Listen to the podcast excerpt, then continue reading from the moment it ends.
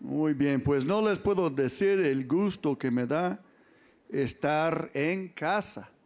Hoy, después de tres semanas de pata de perro allá en Estados Unidos, de Carolina del Norte a Kentucky, de Kentucky a, Kansas City y, otra vez aquí a, México. Pero este, fue una bendición estar jugando con mis nietos. Uno de los, parte del precio que Liz y yo hemos pagado para seguir a Cristo, porque si vas a seguir a Cristo, tienes que llevar una cruz. Si no, no estás siguiendo a Cristo. Y la cruz es lo que te cueste hacer la voluntad del Señor. Es diferente para cada uno. Entonces, este, es no ver nuestros nietos. Entonces, de vez en cuando, pues escapamos y, los vemos o Dios los manda por acá y es una gran bendición. Pude trabajar, me puse a trabajar en el jardín de mi hija a, ponerlo bonito para que cada vez que salga de su puerto dice, sí tengo padre. Mi padre, qué padre que me ayudó aquí en mí. Pero sí, fue muy bonito todo lo que hicimos allá. Y pues cuando estuve allá, soltó la guerra allá en Israel. Qué barbaridad, ¿verdad? De hecho, me dio mucho gusto, tanto orgullo paternal por ser el padre de ustedes, que Liz me dijo que hicieron una llamada a la casa de oración eh, el lunes y, que se llenó el lugar orando por esta situación, porque no hay que orar solo para Israel, hay que orar por los palestinos también, no por los terroristas, que ahí se van, pero por los, los inocentes, ¿verdad? Hay, mucha gente eh, inocente que, son prisioneros de estos carambas eh, terroristas, y hay que orar que, que la voluntad del Señor se haga, ¿verdad? Es muy feo. Yo vi un video eh, en los últimos días de un muchacho, un joven, parecía universitario y yo no sé exactamente dónde estaba, pero estaban hablando el inglés, entonces no estaba en Israel o Palestina, tanto el reportero como el muchacho. Y el reportero lo estaba entrevistando y él se enchiló y él dijo, yo odio a todos los judíos y a todos los cristianos y si estuviéramos en guerra les cortaría la cabeza. Ay, chihuahuas, ¿verdad? Entonces yo digo, wow, qué, qué odio diabólico que una persona tiene para odiar toda una raza o, toda una religión. Gracias a Dios que no escuchamos estos, estos comentarios a menudo aquí en México, ¿verdad? ¿Sí o no? Gracias a Dios. De hecho, yo, yo, yo, yo espero, me, me da gusto. México es como una joya escondida. La crema innata de la cultura. Y que no sepa todo el mundo que no vengan un montón de locos aquí, ¿verdad? Diciendo que quieren cortar las cabezas de todos los cristianos y los, los, judíos y cosas así. ¡Qué bárbaro! Pero es lo que sufre a veces los, los países que crecen demasiado y, todo el mundo va a un solo lugar y comienzan a hablar locuras así. Gracias a Dios y a Benito Juárez, que hay tolerancia religiosa aquí en México, ¿sí o no? Amén. Sí. Aún en México hace, hace 200 años no pudimos hacer esta reunión. La Santa Inquisición te queman los pies, te estiran el cuerpo, algunos chaparros salen bien altos. Nada más por no creer en la religión oficial del Estado, pero gracias a Dios que hoy en México no hay una religión estatal. Tenemos la, libertad de religión. Yo estoy de acuerdo con esto. Estoy convencido que es el mejor camino en cualquier país que sea. E, e, ese, ese no existe allá en Gaza. ¿Sabes cuántos judíos viven en Gaza? Cero. Cero. No, los matan luego. Entonces, yo creo que el mejor camino para cualquier país es la, libertad de religión. De hecho, Dios mismo ha sido muy tolerante con las religiones falsas. Dios mismo. Dios conoce la verdad, Dios es todopoderoso, pero la Biblia enseña que Dios ha sido muy tolerante, muy paciente. Aun cuando la gente está adorando al diablo, Dios es paciente. ¿Por qué? Porque Dios es bueno. Dios está dándoles chance a arrepentirse. Dios les está dando tiempo que tú y yo les prediquemos el Evangelio y tengan la oportunidad de cambiar de la mentira a la verdad. Pero siempre será así. Esa es mi, mi pregunta de reflexión. Siempre será así que tú crees que Dios siempre va a ser paciente con el mundo. O va a venir un día cuando Dios va a decir, ya estuvo. Les di siglos a reconocer quién soy. Y ahora van a reconocer quién soy por las buenas o por las malas. Porque hay un día de juicio que viene. De hecho, yo escuché la prédica de Liz, la prédica de Pastor Antonio, la prédica de Joe cuando estuve allá. Y este, eh, pero me, impactó lo que predicó Liz, porque como estamos pasando por los profetas, bien negativos los profetas, ¿verdad? Uno piensa, un profeta del Antiguo Testamento súper negativo, pero porque eh, ellos son centineles. Ellos dicen, viene el enemigo. O ellos dicen, viene el juicio. Ellos están para advertirnos, no para que tengamos una miserable vida, pero advertirnos, mira, vienen cosas pesadas, viene juicio prepárense, que no sean sorprendidos cuando venga el día del Señor. Hoy me toca a mí predicar sobre el profeta Sofonías. Pueden decir conmigo Sofonías. La verdad es que aquí en el río están recibiendo una super educación sobre los profetas del Antiguo Testamento. Estamos pasando por los profetas, vamos a cubrirlos todos. Y este, ya no estamos en Sofonías que era profeta hace muchos años antes de la destrucción de Judea o de, Israel. Y entonces, uh, Sofonías lo que eh, estaba predicando de que viene un día de juicio contra la religión falsa. Y tanto contra los dioses de la religión falsa y también contra sus seguidores. Entonces, yo contesto la pregunta que hice. Dios no va a ser siempre paciente. Dios no va a esperar siempre que uno cambie su manera de pensar. Va a llegar un día cuando va a ser, pues ya, ya estuvo. El tiempo de escoger ya pasó. Los que escogieron bien van por este lado y los que escogieron mal van por este lado. Por eso la urgencia nuestra de declarar la verdad. La, urgencia nuestra de hablar las cosas claras, de no hablar a medias tintas. Bueno, yo no tengo este problema de todos modos, ustedes saben, de hablar a medias tintas, ¿verdad? Y porque no quiero que nadie llegue aquí y Dios dice, lástima que tu pastor no te dijo la verdad, pero ahí te va. No, yo voy a decirte la verdad y tú vas a ser culpable o honrado por lo que tú decidas.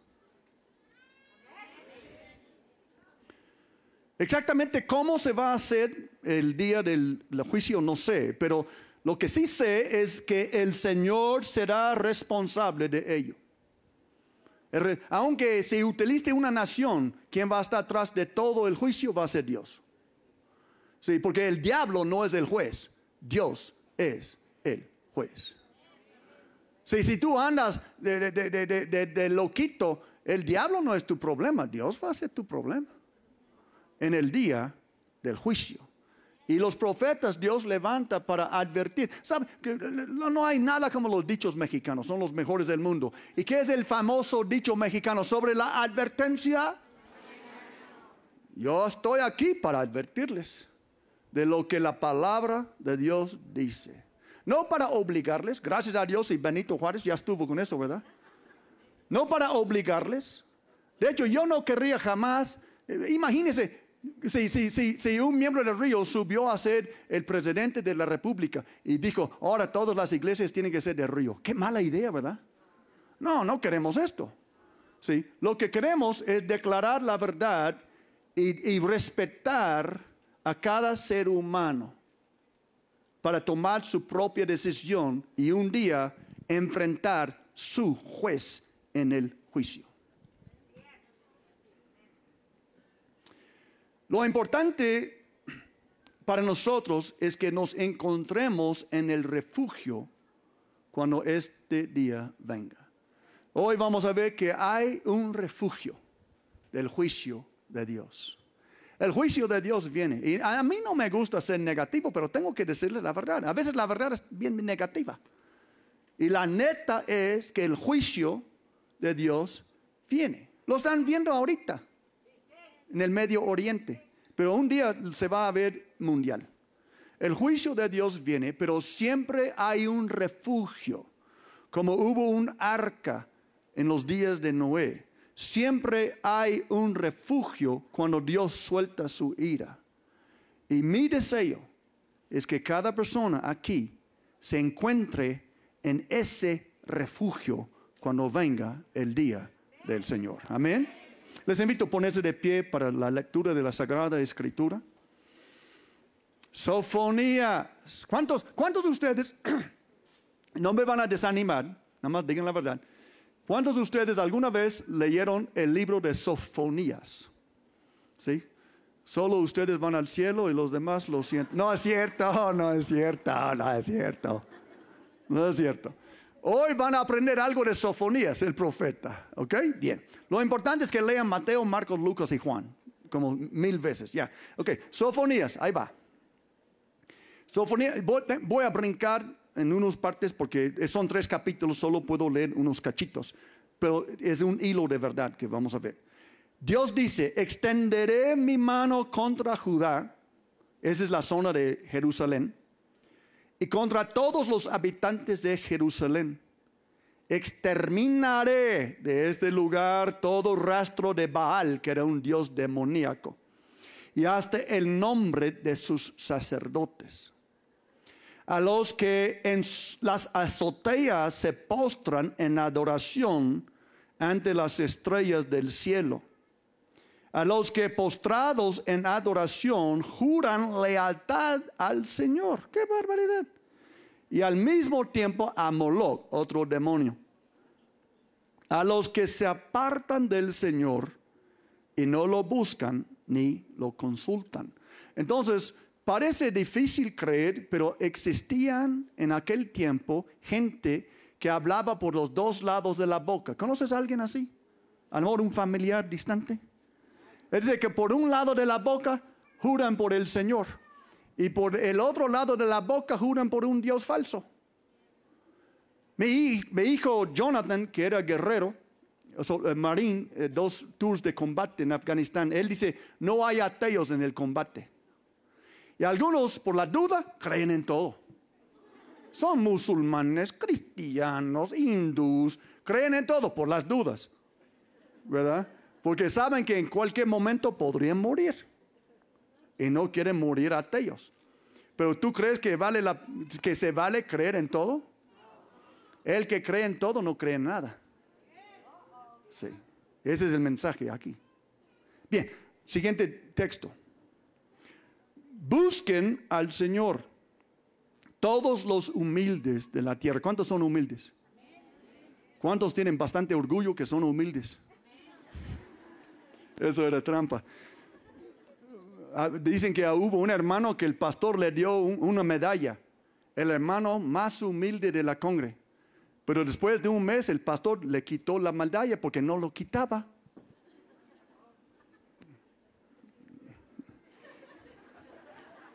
Ya no voy a contar chistes, vamos.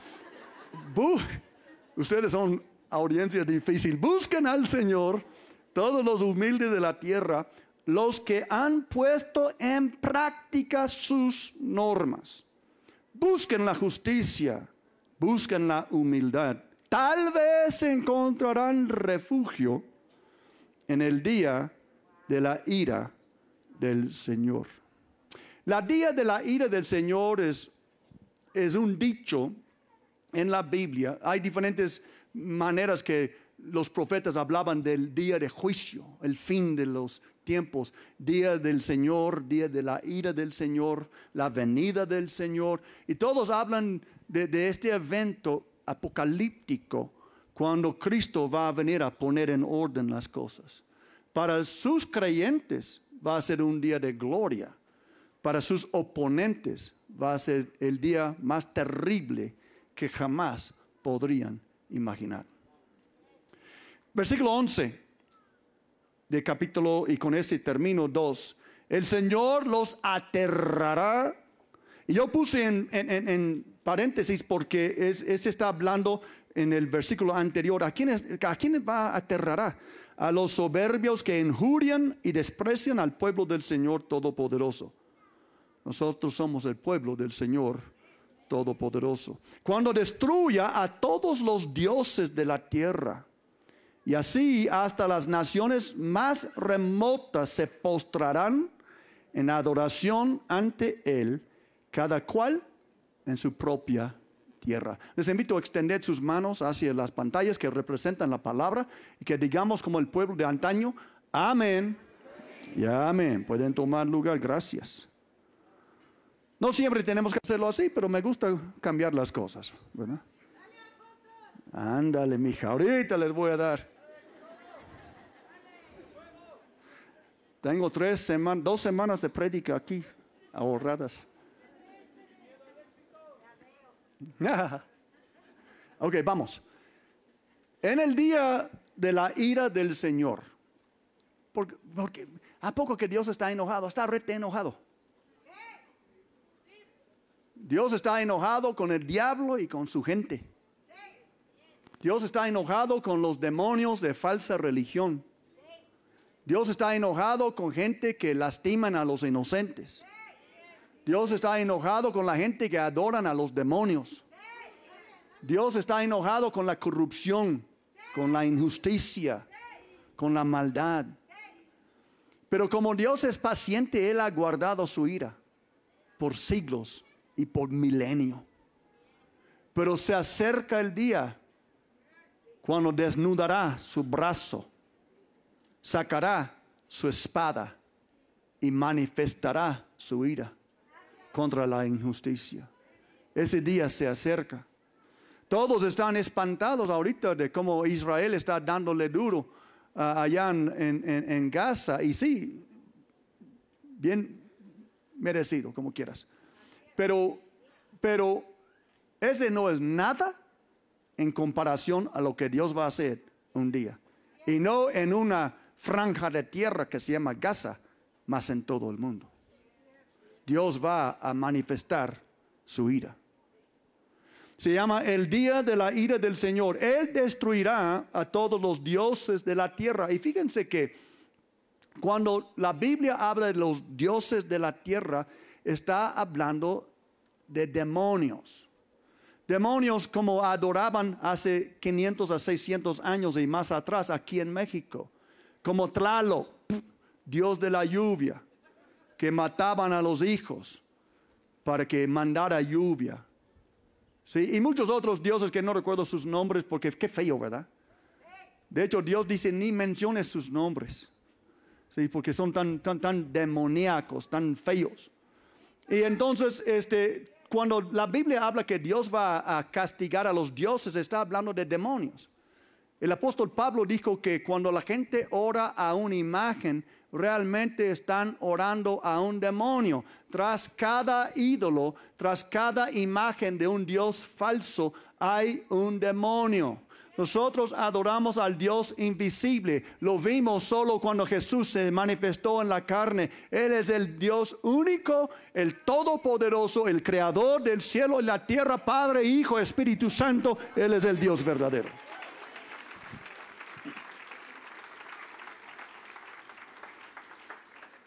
Entonces, un día, y yo creo que podríamos verlo en nuestra vida, Dios va a manifestar su ira. No porque es malo, pero porque va a llevar, llevar a cabo, va, va a terminar las injusticias y las maldades en la tierra. Eh, eh, ¿Cuántos conocen Nayib Bukele? Así Dios va a hacer, pero mil veces más. Los demonios van a ser como los pandilleros de El Salvador bolas, eh, va a ser horrible para ellos, ¿verdad? Entonces, si no, si no sabes quién es Nayib Bukele, búscale en YouTube, el presidente de El Salvador, que Dios nos dé uno así, aquí en México, ¿verdad? Amén. Ah, Tengo 20 minutos. Fíjense que, que, he investigado un poquito lo que está pasando en El Salvador. Cuando las, las pandillas estaban gobernando realmente El Salvador, en un día mataron más de 60 personas en el país en un día. Ahora, El Salvador es como un estado pequeño de México. Cuando estás hablando de territorio, de población. En un día mataron 60 y pico de personas. Y entonces el presidente, que los tiene bien amarrados, él decidió, vamos a parar eso. Y recibió permiso del gobierno a hacer una operación. Fíjense que el año pasado, si no me equivoco, no recuerdo cuál año era, porque no siempre tengo los tiempos claros, pero pasaron un año, un año, no un día, un año, sin un solo asesinato. Asesinato, sin uno solo. ¿Sabe por qué? Porque la ira del gobierno se rebeló contra la maldad. Y un día la ira del Señor se va a revelar, no contra los justos, mas contra los malvados. Y ese día, por fin, va a haber justicia en la tierra. Amén. Amén. Pero me encanta, no, no, no, no me gusta, yo no estoy diciendo, Señor, pégales, Señor, aplástales. Yo no estoy echando porra para que los malvados sean juzgados, yo sé que va a pasar. Pero lo que sí estoy, esperando, lo que me anima, es que dice que, eh, que hasta las naciones más remotas se postrarán en adoración ante Él. Cada cual en su propia tierra. Este, ese es profético, ese está hablando de nosotros. Nosotros nada más nos adelantamos, no estamos esperando que la día de la ira del Señor viene para postrarnos delante del Señor. Más aquí en México, más de 12 mil kilómetros de distancia, más que nueve zonas de tiempo de Israel. Nosotros estamos reconociendo que Dios es Dios, que Jesús es el Señor, que el Espíritu Santo está con nosotros. Estamos aquí en nuestra propia tierra. Amén. Amén. Los judíos pensaban que uno tenía que ir a Israel para adorar al Señor, pero el profeta Sofonías está diciendo, no, no, no, hey, cuando venga el día del Señor, en las naciones más lejanas, cada cual en su tierra, van a honrar al Señor.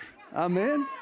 Nosotros estamos cumpliendo profecía, hermanos. Nosotros estamos cumpliendo, eh, eh, adelantándonos en lo que dijo Sofonías. Aquí, 12 mil kilómetros de Israel, nosotros reconocemos el mismo Dios que ellos. ellos hacen falta reconocer a Yeshua Hamashiach, Jesús el Mesías, pero un día también los profetas han dicho que verán aquel que ellos atravesaron y reconocerán que Jesús es el Señor Señor e Israel será salvo. Aleluya. Israel será salvo. Israel no será salvo por el domo de hierro. Israel no será salvo por sus aviones y sus tanques y sus buenísimos soldados. Todo eso es bueno y gracias a Dios por ello. Pero Israel será salvo por Jesús, por Yeshua Hamashiach, por el Salvador del mundo, cuando ellos reconozcan, nosotros matamos al Hijo de Dios, Él sí es el Mesías y Jesús salvará a Israel. Podemos darle gloria. Cuidado de no meterte con Jesús. Por eso este odio que muchos musulmanes, y no es que yo quiero uh, nada más echarles tierra, pero él, es la verdad. El odio, que no digo todos, pero que muchos musulmanes tienen contra los judíos y los cristianos solo puede ser demoníaco. Es un odio que no tiene sentido. Nada más hay, que conocer este odio, vas a saber, Dios mío, Dios mío, esa persona está enchamucada. Este odio no es normal. E, e, es más allá que el odio jarocho, es, mucho más allá. El odio jarocho tiene sentido, pero ese no. Pero ojo, hermanos, porque en el día de la ira del Señor, no solo destruirá a todos los dioses, los demonios de la tierra, sino también aterrará a los que sirvan a esos dioses falsos. Y eso es lo que me preocupa. Que Dios le dé en la torre a todos los demonios me vale. De hecho, le voy a echar porra. Pero yo no quiero ver uno de los míos destruidos también. Porque los demonios, como mucha gente malvada, llevan entre las patas a los inocentes. O, no, quizás no tan inocentes, pero a los engañados. ¿Verdad? Y hay un gran peligro de creer en una religión falsa. Hay un gran peligro de seguir a un demonio religioso. Hay un gran peligro de creer esa mentira de que todos los caminos llegan a la Roma. Muchos caminos llegan a la Roma, pero es precisamente donde no queremos llegar, a la Roma. Queremos llegar al cielo. ¿Verdad? Queremos llegar al cielo. El, el, falso profeta de Roma ha declarado que todos somos hijos de Dios, pero esa es una vil mentira. Jesús, el Mesías, el rey de reyes el señor de señores, dijo a un religioso, tienes que nacer de nuevo para ver el reino de los cielos. bien. Les recuerdo lo que dijo el profeta, el Señor los aterrará cuando destruya a todos los dioses de la tierra. Estaba hablando de la gente. ¿Por, ¿Por, qué existe el río internacional? Para decir a la gente quién es el verdadero Dios. Para que tú no seas una de estas personas que Dios mismo aterrice. Que Dios, y jamás, jamás no es nada en comparación a Dios. Imagínate si Dios decidiera atacarte. Imagínate, Israel no es nada en comparación a Dios. Imagínate si Dios decidiera, voy a destruir a ese pueblo. Y sabes que algunas veces lo ha decidido. Sodoma, Gomorra, pueblos Nínive, Pueblos que Dios dijo, los voy a destruir porque su maldad ya llegó al colmo. Y cuando Dios desnuda su brazo, no hay nadie que puede salvar de su mano. ¿Creen eso? Esa es la verdad. Por eso, yo no quiero ser en un grupo que Dios va a atacar. Yo no, no, no, quiero, no quiero ser eh, eh, su contrario, no quiero ser su, la persona que Dios dice, ya le di una advertencia y no escuché, no escuchó, pues ya ahí viene el juicio. No. Dios va a destruir no solo los demonios y las religiones falsas, más la gente que está involucrada en todo ese rollo. Por eso nosotros existimos, para declarar la verdad no para obligarles a seguir la verdad, pero por lo menos pueden saber qué es la verdad. Y van a tomar su decisión y van a vivir con las consecuencias de ella. Todos estamos donde estamos por la suma de las decisiones buenas o malas que hemos tomado en la vida. Sí. Pero la mejor decisión que yo jamás tomé es el día cuando me rendí al Señor Jesucristo y le pedí ser mi Salvador. Amén.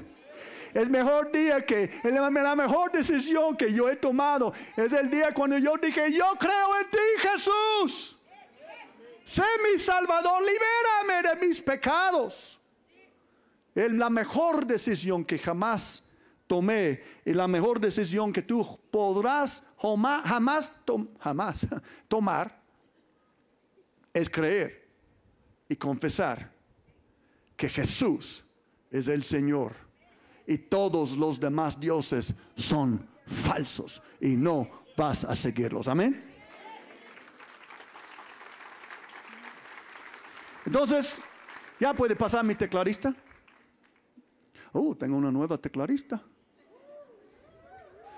Nada más salgo un rato y cambian todo, pero está bien. Qué bueno, Mary, que también ya estás tocando el teclado. Y tenemos una nueva cantante hoy, ¿verdad? ¿Podemos darle un aplauso? Es qué bonito ver crecer nuestro grupo de alabanza. Entonces, si quieres saber qué hacer frente a, a noticias tan fuertes así, pues hay que buscar refugio. Y una definición de refugio es protección. Hay que buscar protección. Hay que buscar refugio. No, no como yo le doy gracias a Dios que, que Sid Roth está comprando este, ¿cómo se llaman? Búnker, búnkeres para los judíos. Y al amor le vamos a mandar un dinerito este año para poner nuestro grano. Pero ningún búnker te puede ayudar cuando Dios es la bomba. No hay nada que puede pararle a Él. Bueno, hay una cosa, que tú creas en Jesús. Este es lo que detiene el juicio de Dios. No que creas en su madre, no que creas en otra cosa. Creer en Jesús es el búnker de la salvación. Creer en Jesús es el búnker de la salvación. Amén. Y son carísimos.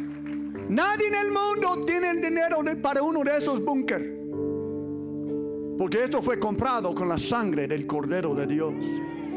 Cuando Jesús murió en la cruz por ti y por mí, llevó nuestros pecados, nuestras maldades sobre sí mismo, para que la mano de Dios no nos tocara en juicio. Debes de buscar este refugio, este búnker que se llama la salvación por medio de Jesucristo. Es el único, la única seguridad. La Biblia dice que debemos de buscar la justicia y la humildad, poniendo en práctica sus normas. Parte de la humildad, la salvación, estaba hablando con el puerto 1 hoy sobre esto, es que nosotros tenemos que reconocer que, que no somos tan buenos. Sí. Eh, estamos hablando de las dogmas o las doctrinas del río internacional. Y una de nuestras doctrinas es que creemos que todos nacimos pecadores y necesitamos un Salvador. Nadie aquí nació bueno. Nadie aquí es bueno en sí mismo. Hasta el apóstol Pablo dijo que no hay nada bueno que mora en mí. Es decir, que en mi carne. Si tú quitas de mí el Espíritu Santo, no vas a ver nada bueno. ¿Sí? Lo único bueno que hay en mí es lo que Dios ha puesto en mí. ¿Sí? Eso requiere humildad. Requiere humildad reconocer que no eres bueno, eres malo. Que no eres merecedor de la gracia de Dios, eres merecedor de su juicio. Pero que si confiesas con tu boca que Jesús es el Señor y crees en tu corazón que Dios lo levantó de entre los muertos, serás salvo. Es un intercambio, juicio por misericordia. Cuando yo digo, Padre, ya castigaste a Jesús en mi lugar y no quiero que Él sufriera en vano porque yo rechazo esta oferta de salvación que tú me has comprado con su sangre. Yo necesito un búnker de salvación, de protección, un lugar para esconderme de tu ira en aquel día. Y ese lugar se llama Jesús. Yo no tengo amados míos y no, lo, no estoy hablando eh, elevándome a mí mismo. Les quiero enseñar algo no tengo la más mínima preocupación o el más mínimo temor del día de la ira del Señor. Porque llevo años escondido en mi búnker de salvación que está en Jesús. Yo tengo el mejor búnker en el mundo. Y caiga lo que caiga sobre el mundo, no me preocupa. Porque sé que estoy seguro en Jesús. Y quiero que tú también sepas que estás seguro en Jesús. Tú puedes esconderte en Jesús y puedes ser a salvo.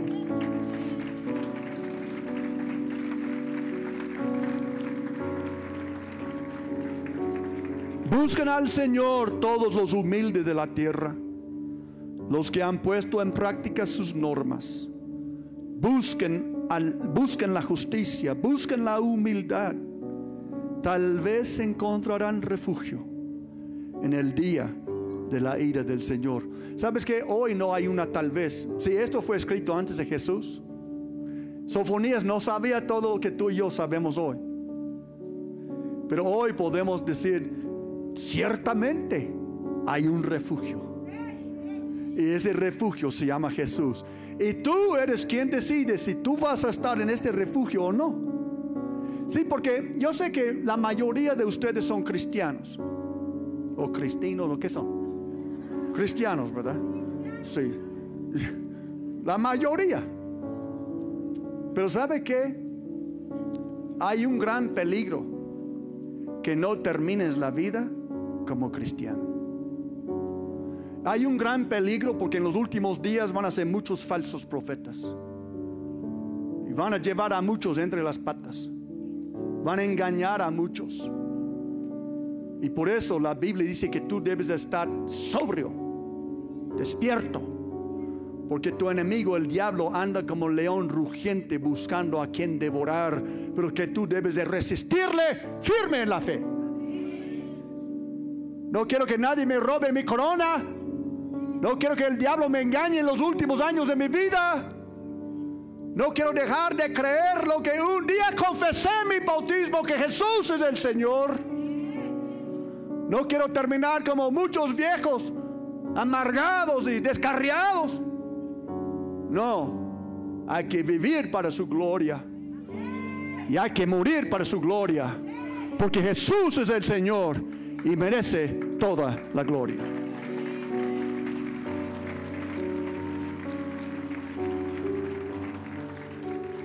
El engaño de la religión popular menciona Sofonías. En su día, la religión popular allá en Jerusalén era jurar por el Señor y jurar también por Moloch. Eso era la, religión popular. Sí, es que me dan mal sabor estos demonios. Y, y, el profeta está diciendo, eso no se vale. Tú no puedes jurar por el Señor y jurar por el diablo. Tú tienes que decidir a quién vas a servir. Si en estos últimos días van a tratar de engañarte, Van a decirte que tú puedes crear tu propia religión, que tú puedes crear lo que quieras mientras que seas sincero y esa es una vil mentira. El infierno está lleno de gente sincera, sinceramente equivocada. Serio. Sinceramente idólatra. Sinceramente endemoniada. Solo la verdad va a estar en la presencia del Señor. Nosotros somos gente de verdad. Pero no se vale que sea de verdad hoy y una mentira mañana. Nosotros tenemos que aferrarnos a lo que sabemos, lo que sabemos que es la verdad. Tenemos que meternos en la Sagrada Escritura y educarnos de estos tiempos en los cuales vivimos. Y tenemos que decir, con la ayuda de Dios, por la gracia de Dios y por Cristo que me fortalece, viviré para su gloria. Y cuando me toque, moriré para su gloria. Jesús dijo, si tú me reconoces delante de los hombres, yo te reconoceré delante de mi Padre y de sus santos ángeles. Pero si tú me niegas delante de los hombres, yo te negaré delante de mi Padre y de sus santos ángeles. Si desafortunadamente cuando las cosas se ponen pesadas, algunos van a negar a Jesús. Si estos terroristas llegaran aquí a México y dijeran vamos a matar a todos los cristianos, solo Dios sabe cuántos dirían, yo no soy cristiano.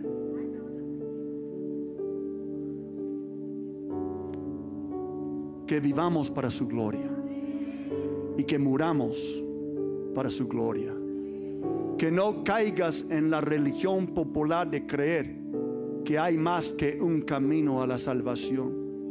Que no caigas en la trampa de creer que tú puedes jurar por el Señor y jurar por un demonio a la vez. Que recuerdes lo que dijo nuestro bendito Salvador cuando él dijo, yo soy el camino, la verdad y la vida y nadie viene al Padre sino por mí. ¿Podemos darle gloria? Les invito a ponerse de pie, aleluya. Les invito a ponerse de pie, aleluya. Yese poloko shama. Shimananda rega shabla cosa. Bien negativo ese sofonías, pero gracias a Dios que Dios dejó esto en la Biblia. El clímax de todo lo que tengo que decirles hoy es esa pregunta. Cuando el Señor venga, encontrará refugio. ¿Saben la razón que tomamos la Santa Cena? Tomamos la Santa Cena, nosotros que somos parte del río, tomamos la Santa Cena para declarar, todavía creo en el Evangelio de Jesucristo. Es la razón que tomamos la Santa Cena. Todavía creo en el Evangelio de Jesucristo. No creo en Moloch, no creo en los demonios, no creo, creo en el Tlaloc. No me importa de dónde viene el demonio o cómo se llama. Yo creo en el Señor Jesucristo. Yo juro lealtad a Él y solo a Él. Antes de familia, antes de nación, antes de raza, yo juro lealtad al Señor Jesucristo. Yo como su carne y bebo su sangre para permanecer en Él y Él en mí. Yo soy inseparable de Él. Él está en mí, yo estoy en Él. Él es la vida y yo soy la ramita. Y aparte de Él no puedo hacer nada. Y prefiero mil veces morir para su gloria que vivir traicionero. Jesús es el Señor.